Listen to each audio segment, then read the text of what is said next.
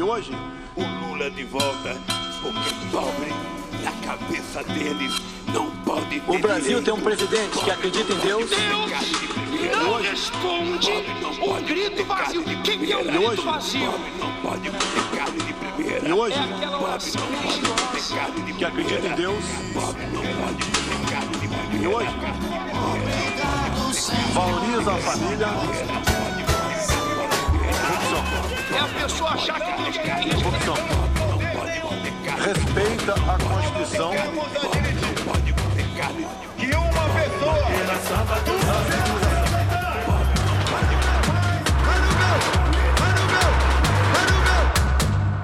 Hola, sean bienvenidos a Cuenta Regresiva, el podcast sobre el proceso electoral presidencial en Brasil, que va a ocurrir la primera vuelta el próximo 2 de octubre. Este es el episodio número 10 de la segunda temporada. Mi nombre es Daniel Tonietti, estoy aquí en la ciudad de Buenos Aires y me acompaña Darío Pignotti. Darío, muy buenos días, ¿cómo estás? Un abrazo Daniel, otro para quienes se sumen a la tarde, a la noche, al amanecer, a este número 10 del pod que hacemos a medias.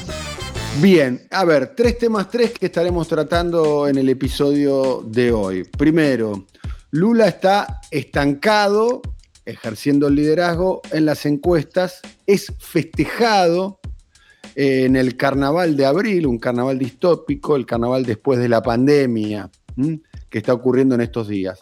Por otro lado, la noticia de esta semana, Bolsonaro tomó la decisión de perdonar a un diputado eh, de ultraderecha, bolsonarista, que fue condenado por la Corte Suprema de Justicia eh, brasilera.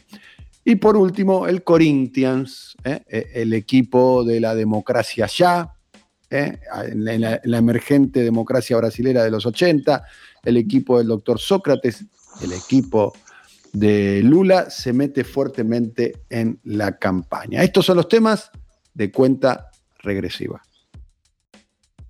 Darío, Lula está estancado en las encuestas, eh, estancado en una posición de liderazgo. Todos los estudios de opinión pública eh, lo dan ganador de la primera vuelta, cerca de 41 puntos, y la novedad que se está produciendo es que Bolsonaro, luego de la salida de la lucha electoral de Sergio Moro, está creciendo en las encuestas y está perforando los 30 puntos, ya llegó a 31, eh, la, la aprobación de su gobierno llega a 36, algunos están especulando con la posibilidad que ese es su techo eh, eh, para las elecciones de octubre, 36 de Bolsonaro, y Lula, como le escuché a un analista brasilero, eh, tiene 41 puntos casi desde que eh, eh, Cabral eh, descubrió las tierras brasileras, o sea, desde hace siglos, casi una, ironía,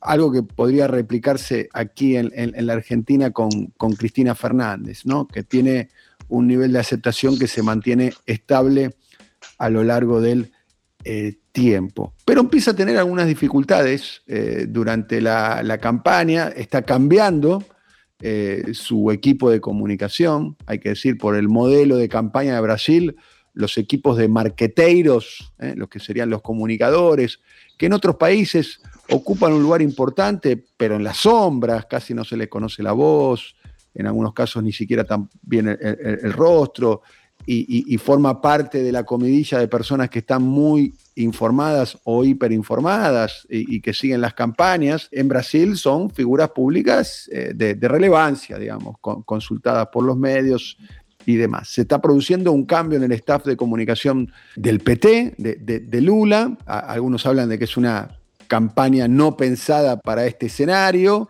para el escenario de, las redes y para un candidato o, para un rival, como el caso de Bolsonaro, que es casi, podemos decir, un fenómeno político, eh, por lo menos en términos electorales, en el 18, claramente del mundo eh, eh, digital. Y después algunas declaraciones de Lula, luego de, de su, de haber oficializado su, su fórmula con Geraldo Alkin, ¿no? que, que es un hombre que ya dijimos, este, del PCDB, eh, tradicional, con vínculos eh, muy fluidos con la Iglesia Católica y en particular con, con el Opus Dei, Lula dio esta declaración sobre el aborto. As mulheres pobres, elas morrem tentando fazer aborto porque é proibido, o aborto é ilegal. Então, uma mulher pobre, ela fica cutucando o seu útero com agulha de crochê, ela fica tomando chá de qualquer coisa. Numa cidade chamada Jaguacara, na Bahia, eu conheci uma mulher que ela utilizava folhige do fogão a lenha aquela fumaça, aquelas coisas que gruda, sabe? Colocando na vagina para ver se ela abortava.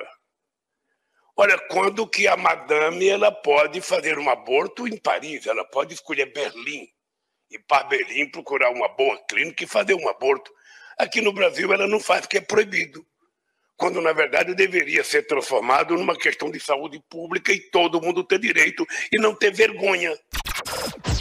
Esta declaración del aborto, más otra declaración que, que planteó Lula sobre la posibilidad de la eh, revocación, eh, de, la, de, la, revisión, de, revocar la eh, legislación laboral impulsada bajo el gobierno de Temer, que es un poco también lo que el, el, sector de izquierda del Frente Amplio, porque así se llamaría el frente que, que llevaría la candidatura de Lula y Alkin, el sector más ligado a Red de María Silva, al PSOL de Guillermo Boulos, le está poniendo como condición para acompañar, casi está definido que van a acompañar, le están poniendo como condición, entre otras cosas, la revisión de la legislación eh, laboral eh, promovida por eh, Michel eh, Temer. Bueno, estas dos cuestiones trajeron un poco de ruido, ¿no?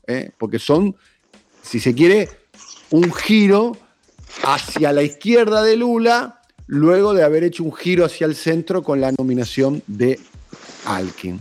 Y como telón de fondo, eh, Vox eh, Populi, eh, Vox Day, el carnaval, que es la gran fiesta popular de Brasil, la fiesta popular, me animaría a decir, más importante casi de, del mundo, el carnaval brasilero, donde, donde ahí sí es absolutamente eh, policlasista, desde los pueblos este, más lejanos y recónditos de Brasil hasta las grandes ciudades, se manifiestan claramente. Eh, eh, el carnaval que no se pudo hacer a fines de febrero, principio de marzo, producto de la, de la variante Omicron de, de, la COVID, se está llevando adelante en estos días y hubo allí una manifestación eh, popular, Darío. Por cierto, ruidos en la campaña del Partido de los Trabajadores, pudiéramos decirle internas, que hicieron rodar la cabeza del, le llamamos así, primer ministro de la campaña, Augusto Fonseca, el jefe de marketing, el marketineiro, como se lo llama por aquí. ¿Por qué cayó Augusto Fonseca? Un magnate o por lo menos un próspero jefe de campaña y responsable de estrategias de publicidad electoral. Porque en el PT y en el frente que va a acompañarlo en las elecciones a Luis Ignacio Lula da Silva, no todas son armonías. Y esto que vos marcabas, hay los sectores que, eh, deslumbrados por Alckmin, el conservador que será vice de Lula en los comicios de octubre, creen que todo debe ser hecho al sabor del mercado y quienes estiman que esta es una estrategia equivocada.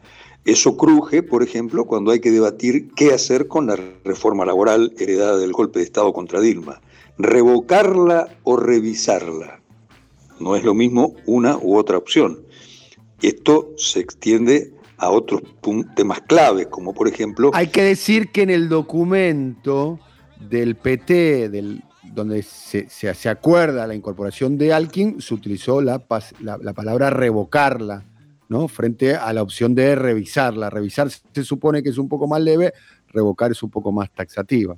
Por eso el eh, nada carismático Gerardo Alckmin, con su actitud pausada y siempre moderada, o más que eso, conservadora, tuvo que presentarse frente a los sindicatos levantar la voz y decir casi como si fuese un líder popular que Lula era el mayor dirigente de la historia de Brasil. Esto es, ir a compensar el efecto Alckmin en la campaña frente a los sindicatos que son, por otra parte, la cuna de Lula y la cuna del Partido de los Trabajadores. Esto es, hay problemas en la campaña, hay problemas en la gerencia de la estrategia electoral que tienen como sustrato estas tensiones. Tensiones que de todas maneras no están hablando de una inminente fractura y nada por el estilo, porque el liderazgo de Lula le sobra para amalgamar mm, corrientes diversas, que si las hay dentro del PT, y muchas, y en algunos casos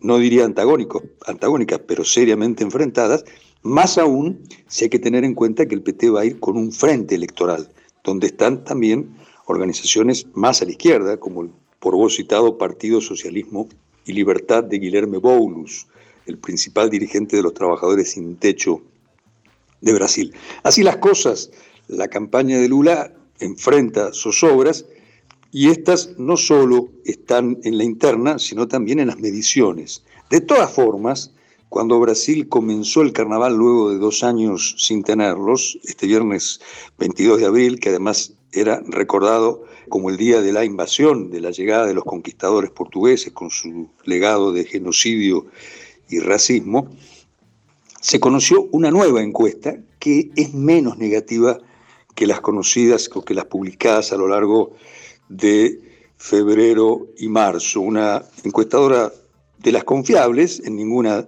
por ninguna de ellas hay que dar la vida, esto debe ser dicho, son empresas y son contratadas por grupos económicos para hacerlas, pero en esta DIPESPE Lula vuelve a tener el 45% y Bolsonaro el 31%. El primer análisis cualitativo, que no es de quien te habla, sino de algunos columnistas brasileños, ¿qué indican? Que pese al crecimiento de Bolsonaro en las últimas semanas, este no, no, ocurrió a costillas de Lula. Como decía el por vos citado editor de la revista Piauí, tal vez la mejor revista política de Brasil, que Lula tiene la misma adhesión electoral desde que llegó Cabral, el conquistador, el Colón, el Cristóbal Colón de los brasileños. Hay algo de eso, es decir, Bolsonaro no pudo arrebatarle votos a Lula, se quedó con los que dejaron otros candidatos de la derecha, por ejemplo, con la deserción de Sergio Moro, el verdugo de Lula en la causa de Avallato, esos votos de la derecha que no estaban con Bolsonaro fueron para el capitán. Pero no pudo hasta ahora, esto está indicado en esa encuesta, en el análisis cualitativo de ella, Bolsonaro apropiarse, arrebatarle, insisto, votos a Lula. ¿Esto qué indica? Que la victoria de Lula en el primer turno es casi cierta. ¿eh? Por supuesto, estamos en un país donde ya no hay democracia o donde lo que queda de ella es muy poca. Hacer esas previsiones siempre deben ser hechas en tiempo condicional. Ganaría Lula en la primera vuelta. Lo que ahora no es seguro es que en la primera vuelta logre impedir el balotaje. Lo siguiente es que en todas las simulaciones de balotaje, incluso en las más desfavorables para Lula, su ventaja sobre Bolsonaro generalmente es de 14, 15 puntos a 20. Es decir, en un segundo turno, aquellos que votarían por otras opciones, por la muy deshilachada tercera vía, en general van hacia Lula. Conclusión, resumen de la ópera. Lula no está muy bien, pero sigue siendo favorito. Otro detalle que trajo eh, una discusión al, interior de, la coalición son los dichos en un evento de la CUT, de la Central Única de, Trabajadores, eh, donde eh, Lula dijo que la militancia sindical busque a los diputados y a sus familiares en la casa de ellos para presionar a favor de propuestas que podrían interesar al, sector. Dijo textualmente Lula, si la gente mapease, si a Shenchi, si vocês, ¿no? mapease, pongan un mapa, la dirección de cada diputado y fuesen 50 personas en la casa, eh, no para eh, chingar, no, no, para molestar, solamente para conversar con él, con la mujer de él o con, el hijo de él, eh, e incomodar la tranquilidad de él, surte más efecto de que hacer manifestaciones en eh, Brasilia, ¿no? Eh, en, una, en una propuesta, podemos decir, bastante, si se quiere, audaz, ¿no? hagan un mapa de los diputados, dijo Lula, vayan a, las casas de 50 y pidan hablar con él con el diputado. Eh, y, hablen con la mujer, hablen con los hijos y explíquenle cuál es su propuesta, que eso es mucho más eh, audaz que manifestarse en Brasilia. ¿no? Es un, tema ¿no? que no, está mal. De última uno puede pensar, los diputados son en una democracia representativa, los representantes del pueblo, uno se manifiesta a, los representantes del pueblo y les peticiona, son todos derechos eh, constitucionales, ¿no? Manifestarse, peticionar, ¿eh? que los representados le reclamen a sus representantes y demás. Bueno, pero también es otra de las palabras, ¿eh? Además de la reforma laboral, el tema del aborto, el reclamo a los diputados que trajo un poco de ruido en la campaña. Como para ir cerrando el tema campaña, la gran discusión de fondo es que muchos ven que la campaña de Lula está muy retrasada desde el punto de vista del ámbito digital, ¿no? Eh, eh, donde Bolsonaro es muy fuerte. Casi podemos decir que en términos de fenómeno político, Bolsonaro es un, candidato este, del ecosistema digital. Es muy fuerte en YouTube, muy fuerte en las redes, muy fuerte en Telegram, eh, muy, fuerte en Twitter, digamos. Él y, todo lo que se generó alrededor de él, ¿no? Casi como una especie de... Eh, fue definido por algunos como el gabinete del odio. Está muy bien organizado todo eso, ¿no?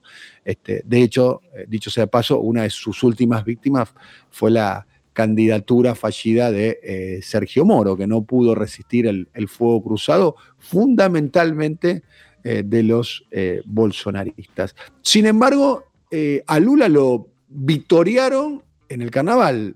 Algo así como si lo vitorearan en la bombonera, es decir, el carnaval iniciado horas antes de esta conversación, el carnaval de Río de Janeiro, en el Zambódromo, en el mayor templo de lo que aquí en Brasil suele llamarse como el mayor espectáculo a cielo abierto del mundo, hubo, hubo coreos con el nombre de Lula, Lula, ole, ole, ole, Lula, Lula, no me animo a entonarlo por lo poco afinado que soy, y también hubo pancartas diciendo fora Bolsonaro. El carnaval ha sido, desde que comenzó este régimen cívico-militar en 2019, un terreno áspero para Bolsonaro.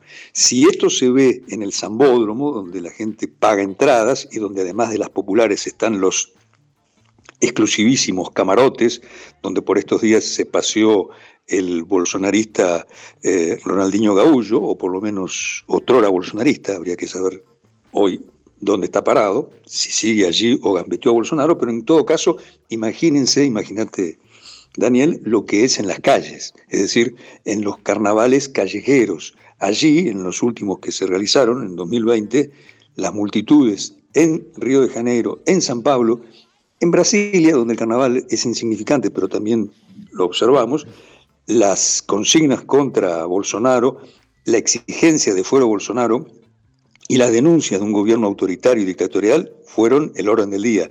A Bolsonaro nunca le gustó el carnaval y es posible que el de este año le guste menos.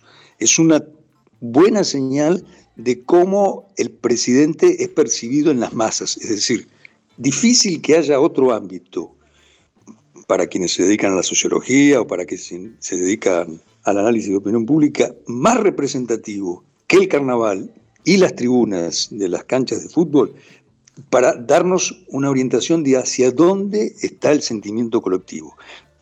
Por lo pronto, en el primer desfile, luego de dos años de veda, en el Zambódromo Marqués de Zapucaí, en la zona norte de Río de Janeiro, lo que en la madrugada del sábado 23 de abril primó fueron los Fora Bolsonaro y Lula, a favor de Lula. Vamos cerrando el primer tema de cuenta regresiva. Esta semana se produjo una novedad, hoy es el tema político número uno de Brasil. El Pleno de la Corte Suprema de Justicia de Brasil aprobó la condena de ocho años y nueve meses de prisión eh, efectiva para el diputado bolsonarista de ultraderecha Daniel Silveira. Lo están acusando de cometer actos antidemocráticos contra el máximo eh, tribunal y sus integrantes. Silveira había aparecido eh, en un video donde eh, descalificaba a los integrantes de la Corte, donde tenía expresiones muy duras, decía que si caminaban por la calle tenían que ser, este, iban a recibir una zurra, que la traducción al castellano sería una, una golpiza, una, una, una paliza. Eh, la, votación terminó 10 a 1. El único voto a, favor de Silveira fue del juez Casio Núñez Márquez. Eh, la particularidad también es que dentro de los votos positivos estuvo el, flamante ministro de la Corte nominado por, por Bolsonaro, quien había sido anteriormente eh, procurador, el jefe de los fiscales en el gobierno de, de Bolsonaro. Estamos hablando del abogado evangelista André Mendoza.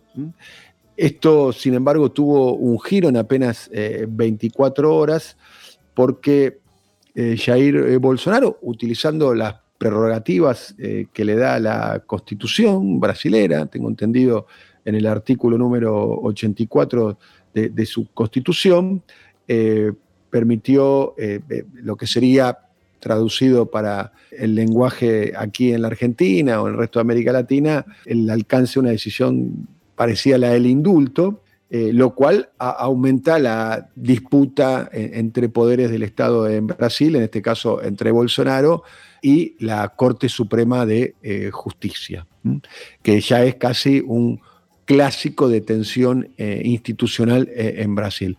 Corte Suprema, asterisco, que es la que encarceló a Lula, la que llevó adelante las inequidades del Lavallato y la casi con la misma composición, hay que decirlo, que fue cambiando, pero casi con la misma composición, la que liberó a Lula y la que va eh, desarmando el dispositivo de persecución que fueron las causas de eh, la, Lavallato. La misma corte que entronizó a Sergio Moro, permitiendo de ese modo el ascenso del fenómeno bolsonarismo, es la misma corte que ahora le está tratando de eh, poner un límite. El presidente Bolsonaro eh, justificó la, decisión en una transmisión en vivo eh, en sus redes sociales. él utiliza mucho los lives de, Facebook, donde dijo esto. O presidente de la República, no atribuição que lhe confere o artigo 84, caput, inciso 12 da Constituição, tendo em vista o disposto no artigo 734 do Decreto-Lei 3.689, de 3 de outubro de 41, Código de Processo Penal e os seis considerandos.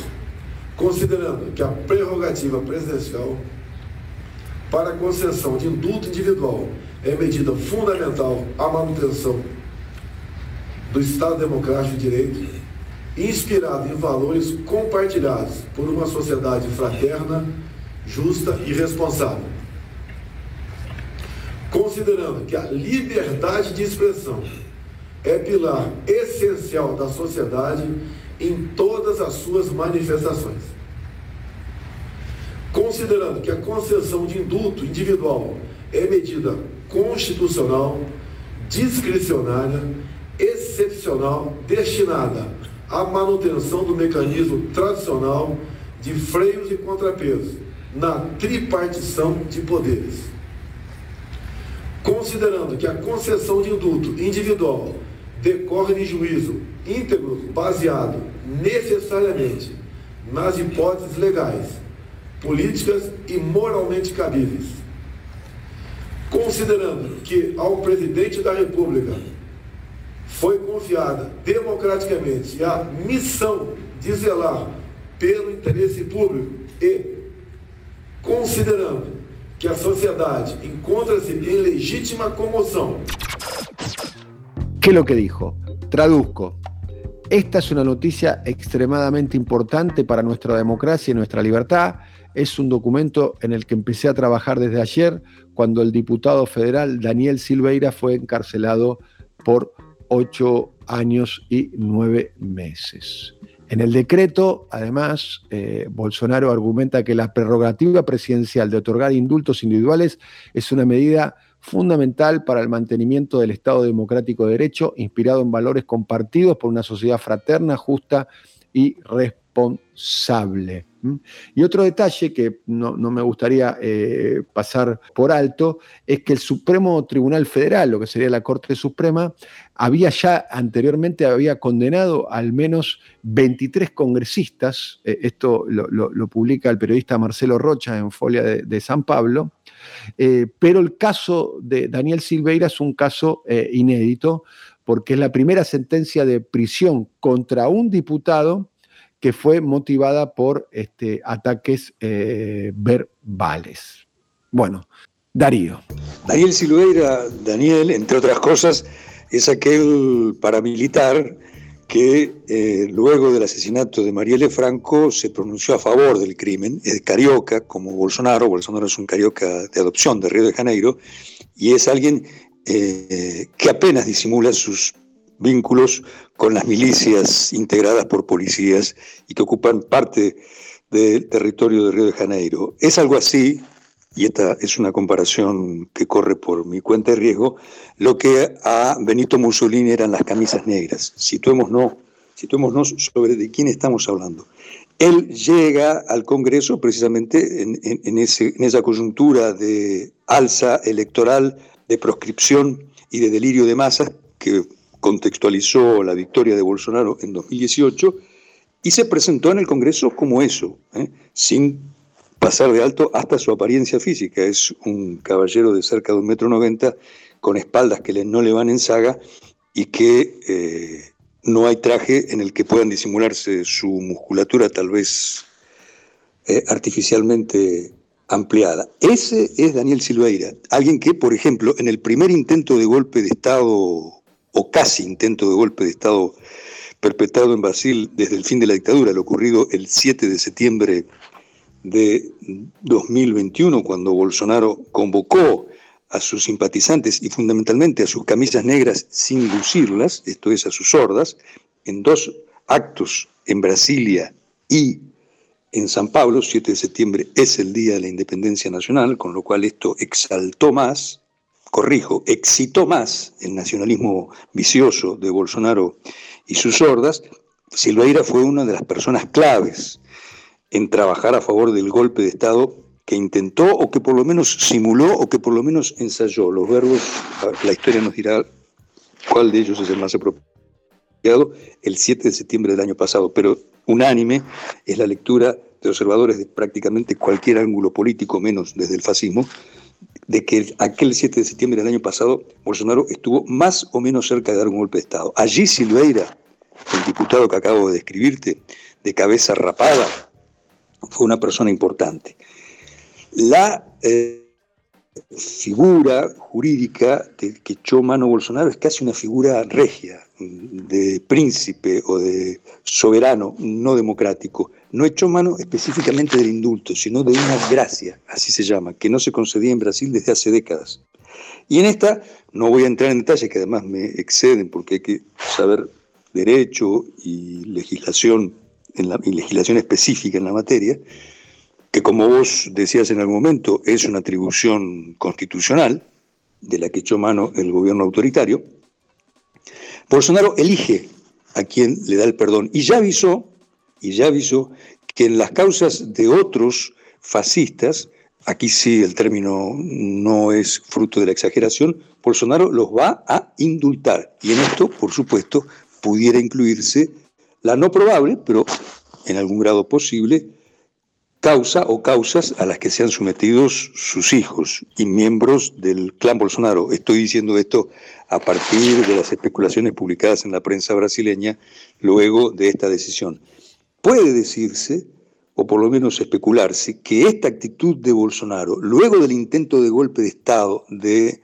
2021 o de ese ensayo de golpe de Estado del 7 de septiembre de 2021, es uno de los momentos en que la estabilidad democrática o de lo que queda de ella ha sido puesta en juego con un nivel de amenaza más alto. En otras palabras, la democracia brasileña en esta semana, a partir de la decisión de Bolsonaro un poquito tambaleó. Más aún, más aún, si se tiene en cuenta que el generalato dejó trascender claramente, el generalato que respalda a Bolsonaro, que, que es parte del gobierno, que respaldó esa medida. Y a esto se suma algo un poco más pintoresco, pero nunca conviene dejarlo, dejarlo de lado, un pronunciamiento del club militar, ¿eh?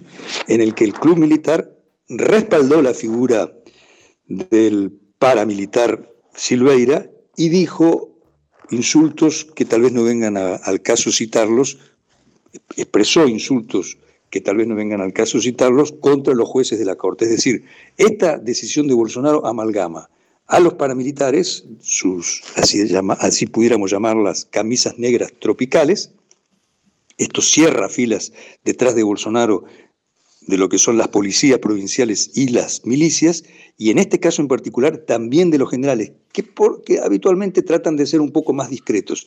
En este caso, no, es decir, todo el campo neofascista fue un solo puño a favor de Bolsonaro y a favor de la gracia recibida por el rapado Silveira. Bien, eh, no para plantear un disenso, pero un poco eh, eh, no, no es el género de este podcast con, vos, Darío, la, polémica o el debate, y no es desde ya, ni creo que haga falta aclararlo, defender a Bolsonaro de ninguna manera, pero sí poner dos, cuestiones. Primera cuestión es, eh, forma parte de las prerrogativas eh, constitucionales eh, la, posibilidad de la conmutación de penas o el indulto de, un presidente. En, la Argentina no se utiliza porque la única vez que se utilizó fue en un sentido muy pernicioso para la, la memoria de la Argentina, para la historia argentina, que fueron los eh, militares este, condenados eh, por, la represión ilegal durante la última dictadura, pero en otros países donde existe el indulto es un instrumento a mano. Primera cuestión. Y la segunda cuestión, ya dentro, primero el análisis y después la, opinión, eh, Darío, es que parte del descalabro, y un poco en la presentación del tema dejo trascender mi, mi dictamen, mi mirada, parte del descalabro institucional que hoy vive Brasil, que vos también describís y que nosotros también tratamos de dar cuenta aquí en, cuenta regresiva, tiene como corresponsable a la Corte Suprema de, Justicia. O sea, la destitución de Dilma, la proscripción de Lula, la imposibilidad de Lula poder asumir siquiera como jefe de gabinete como para buscar una salida cuando Dilma se estaba evaporando su poder, las condiciones en las cuales se dio la destitución de Dilma, que fue claramente un golpe de Estado, con participación y con complicidad de integrantes del Poder Judicial y en particular de, de Corte. Eh, eh, Bolsonaro eh, es un fenómeno de una crisis institucional que no se expresa ahora, sino que viene de antes y que, la, y que casi la misma constitución de, este, de esta Corte Suprema, de este Supremo Tribunal, garantizó las condiciones para que Bolsonaro esté donde esté. yo no, no, no, puedo soslayar esa información, ese análisis a, la hora de, entender esta disputa a, la hora de, entender este posicionamiento eh, por parte de, Bolsonaro y la este, Corte Suprema. Eh, para mí es un detalle a tener muy en cuenta, ¿no? Parecido a lo que me sucede cuando lo escucho a Ciro Gómez, ¿no? Eh, de, calificándolo de fascista, del peligro de Bolsonaro. Bueno, cuando Bolsonaro era un peligro, Ciro Gómez se fue a tomar vino a Francia en el balotaje con Nadat en el 18 las personas que ocupan responsabilidades institucionales eh, no responden por sí, responden por, sus instituciones o las personas que ocupan lugares eh, son candidatos, son representantes, no responden por sí. Eh, responden ante la historia, responden ante la sociedad, responden ante las circunstancias. y, me parece que Bolsonaro es mucho más que Bolsonaro. E, esta es una opinión. El responsable del fenómeno Bolsonaro no es solo Bolsonaro. Me parece que ahí hay una cuestión a, revisar este, fuertemente. Te pongo dos ejemplos como la Corte Suprema y Ciro Gómez, que por acción o por omisión generaron las condiciones para que Bolsonaro exista. ¿Derecho de réplica? Sí, claro.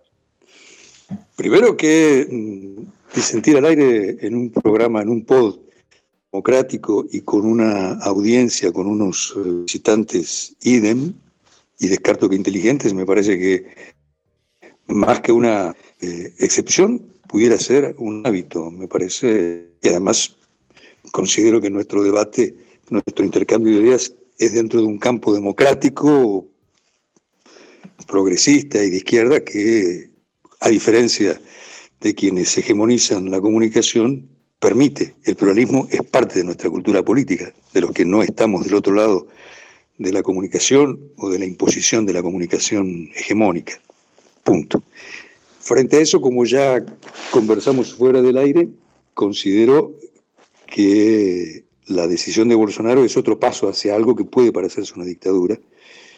Y esto es avisar que ninguna de, sus, de las figuras, ya sea integrantes de sus camisas negras o de sus hordas, irá presa porque eh, desde su lugar en el Palacio del Planalto no lo permitirá. Y hablamos de un presidente que llegó a ese cargo en elecciones más que controvertidas, en elecciones cuya institucionalidad es más que cuestionada, y en elecciones donde, por otra parte, mm, comparto en eso sí el 100% de lo que dijiste, la participación de la justicia fue central, pero hay una participación que todavía no ha sido debidamente aclarada y que por la información que nosotros tenemos y las fuentes que uno consulta, fue mucho más de lo sabido o mucho más de lo denunciado de las Fuerzas Armadas. Tal vez con el tiempo se sepa que lo que hubo contra Dilma fue un golpe jurídico y el que hubo en 2018 fue un golpe para impedir que Lula sea presidente con la participación del Partido Judicial y del Partido Militar. Esas circunstancias hacen que concederle a Bolsonaro, la derecha, de que tiene atribuciones previstas por la Constitución, desde mi punto de vista, es algo que no comparto. Es decir, que un presidente tenga atribuciones previstas en la Constitución que él mismo que él mismo a diario ataca, soslaya y socava, es, con respeto te lo digo, una lectura institucionalista en un régimen que no lo es. Esto me lleva, para concluir y no avanzar tanto en este debate, no porque no me interese hacerlo, sino porque creo que en este punto se agota, lo que está haciendo Bolsonaro es pedir de prestada alguna atribución de la Constitución para acabar con ella. Bien, para ir cerrando, Corinthians, el equipo de la democracia ya, el equipo del doctor Sócrates, el equipo de Lula, sale a las calles.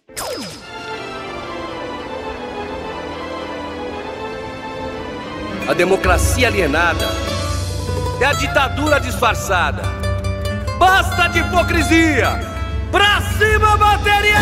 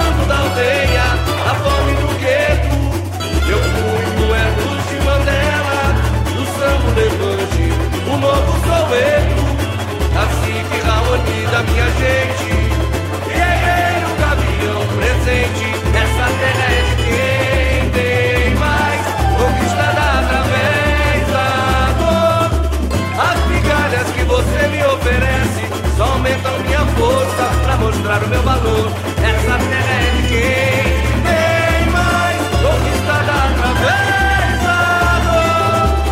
As migalhas que você me oferece só aumentam minha força pra mostrar o meu valor. Meu lugar, meu lugar de fala, a voz destemida, cabeça erguida por nossos direitos.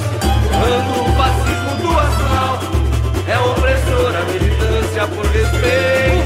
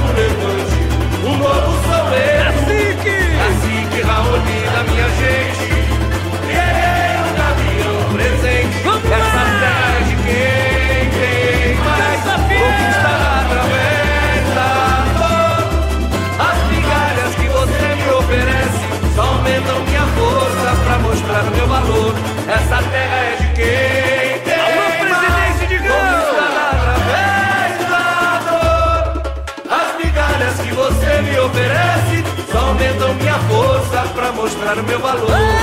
meu lugar de fala, a voz destemida, cabeça erguida por nossos direitos. Quando o fascismo minha baiana é opressora, militância por respeito.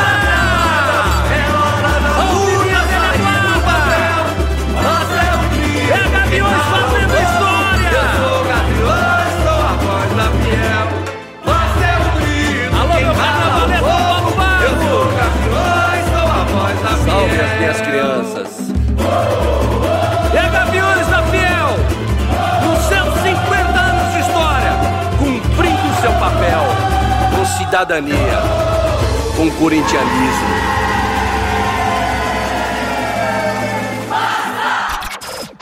Esto que ustedes escuchaban era no otra cosa que la marchiña, como antes refería Daniel, como antes referías vos. Eh, las marchiñas son aquellas, aquellos temas compuestos específicamente para los desfiles de carnaval. ¿eh? Y en esta se habla directamente, se habla explícitamente ya desde su comienzo que, y esto tal vez parece escrito por un autor que coincide con nosotros, en Brasil lo que hay es una, comillas, dictadura disimulada, sigo con las comillas, y hay una democracia alienada. Bravo por la hinchada de Corinthians, la Gaviões da Fiel, que des- desfila este sábado, no en el fastuosísimo Sambódromo de Río de Janeiro, pero sí en el muy popular Sambódromo del Centro de Convenciones Añembí, en el norte de, de San Pablo. San Pablo, la gran capital de América del Sur, la gran capital de Brasil, el gran polo industrial, la gran cuna de la clase trabajadora, de donde surgió, de donde se proyectó Lula, el corintiano Lula, que en los años 80 se sumó, respaldó aquella demanda contra la dictadura de elecciones directas ya. En portugués era directas ya, que no las hubo porque la dictadura supo muy bien cómo oprimir, cómo sobornar y cómo actuar coactivamente con esa, contra esa demanda popular que era del pueblo, más organizado, más politizado, y en este caso de una hinchada que en Brasil, debe ser dicho, no priman por su esclarecimiento político. Décadas después, aquel legado, esa impronta de lucha contra la dictadura, hoy se reencarna en la lucha contra Bolsonaro en esta canción que además es el tema, el leitmotiv del espectáculo que presenta la hinchada de Corinthians en el Sambódromo de San Pablo. En suma, en el Sambódromo de Río de Janeiro se corrió fora o fuera Bolsonaro. En el Sambódromo de San Pablo se hablará de una dictadura, un carnaval efervescente y con una demanda democrática incontenible. Será hasta la próxima, querido Darío. Un abrazo, Daniel. Otro para Alfredo Dávalos, nuestro querido productor, y por supuesto para quienes visitaron esta décima edición del podcast. Bien, y gracias también a Simón Vilarrubia y Andrés Roth, que se ocupa del diseño gráfico. Hasta la próxima. Chao.